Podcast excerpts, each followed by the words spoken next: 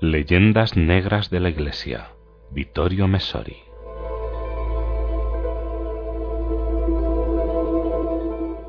Dicen que cristianismo es vivir con plenitud el presente, proyectados hacia el futuro y manteniendo firmes las raíces en el pasado.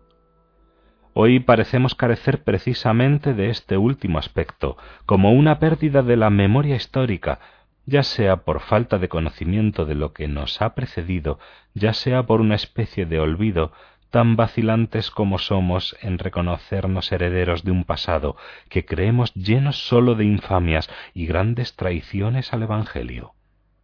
Es preciso reaccionar en nombre de aquella verdad y aquel respeto que hoy invocamos para todos. En efecto, difamar el pasado es faltarle el respeto, como si hubiera estado formada sólo por hipócritas perezosos o brutos capaces de entender lo que sólo nosotros entenderíamos, aquella iglesia militante que nos ha traído la fe. ¿Acaso el debido respeto sólo es para los lejanos y no para nuestros padres, que ciertamente hicieron de las suyas como nosotros, por otra parte, pero que también escribieron una historia que Juan XXIII, en el discurso de apertura del concilio, definió en su conjunto como luminosa, haciendo un balance del pasado antes de que los padres conciliares construyeran el futuro? Para dar un ejemplo, partimos de un suceso, la muerte en Berlín de Rudolf Hess, el jerarca nazi huido a Inglaterra por razones todavía oscuras, al principio de la guerra y enseguida encarcelado. Un tribunal tan desconcertante como el de Nuremberg lo condenó a cadena perpetua.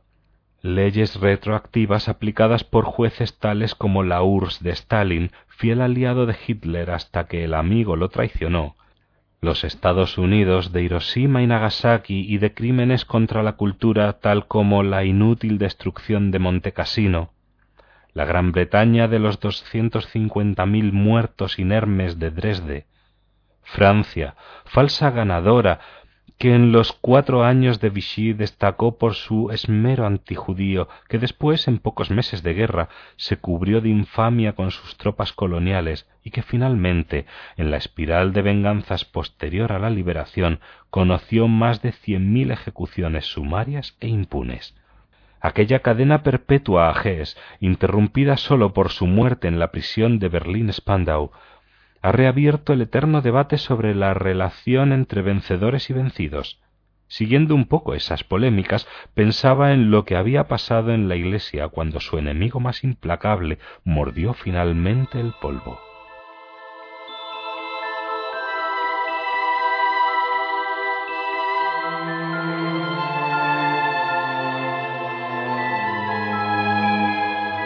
Quizás ningún déspota perjudicó tanto a la comunidad eclesial como Bonaparte, ni más obstinadamente trató de borrarla o no consiguiéndolo quiso hacer de ella una larva, un dócil instrumentum regni. Pío VI, despojado de todos sus bienes, murió prisionero en Francia en 1799, y parecía imposible encontrarle un sucesor. Pío VI y último, gritaba la. Pío VII, elegido tempestuosamente por un grupo de cardenales que pudieron reunirse en Venecia, pasó la mayor parte de su pontificado de una prisión a otra, amenazado, aislado, engañado, testigo impotente de la destrucción de su iglesia. No hay nada que no se le hiciera en una espiral de violencias y humillaciones que terminó solamente con la caída del tirano.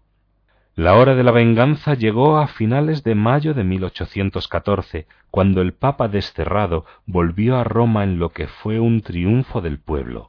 Encontró a novecientos presos, entre franceses y colaboracionistas autóctonos, encerrados en Castel Sant'Angelo. A pesar de las protestas de los romanos, que habían sufrido las vejaciones, la arrogancia y el despojo, archivos y pinacotecas llevadas a París, la movilización de jóvenes en el ejército y los altos impuestos, enseguida liberó a seiscientos de ellos, y menos de dos meses después liberó a los demás mediante una amnistía.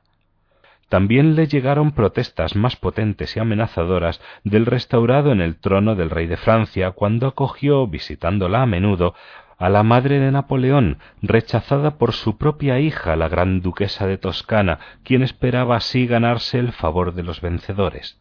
Alrededor de Madame Mère acabó reuniéndose en Roma, única ciudad que la había aceptado, la numerosa parentela del emperador caído. El prefecto napoleónico, que había sido su carcelero en Savona, recibió una carta paterna de Pío VII para que se librara de los remordimientos que lo afligían. Ese papa realmente extraño ante los ojos del mundo, y en efecto la diplomacia europea estaba escandalizada, llegó a enviar un mensaje al príncipe regente de Gran Bretaña para que liberara al preso de Santa Elena o al menos mitigara su encierro. Escribía Ya no puede ser un peligro para nadie. Queremos que no se convierta en un remordimiento para alguien. Y cuando le recordaban su furia contra la Iglesia y su persona, el viejo benedictino exhortaba a pensar en sus lados positivos, hay que esforzarse para entender y perdonar.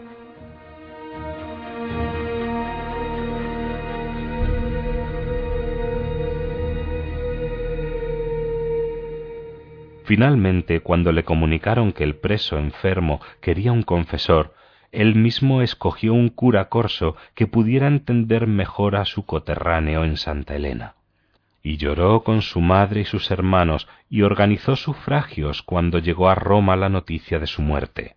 Todo esto ocurría cuando todavía quedaban abiertas las heridas de la persecución y la Iglesia pagaba el precio de desastres cuyas consecuencias duraron al menos un siglo, según algunos historiadores, hasta nuestros días es siempre tan peligroso y difícil, por lo tanto, como pretende cierta vulgata que se difunde en diarios y textos de escuela, y como aseguran incluso algunos católicos afectados por un curioso masoquismo, remover en nuestro pasado? A veces, pero no siempre.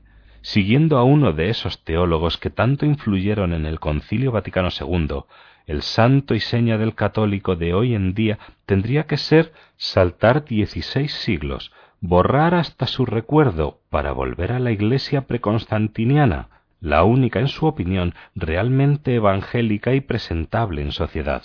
Además de imposible, tal propósito muestra desconocimiento de la historia, demasiado mitificada, de la comunidad primitiva.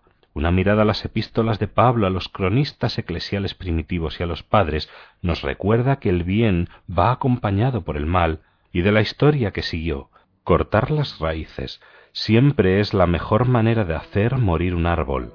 Procuremos, por lo menos, ser conscientes de ello.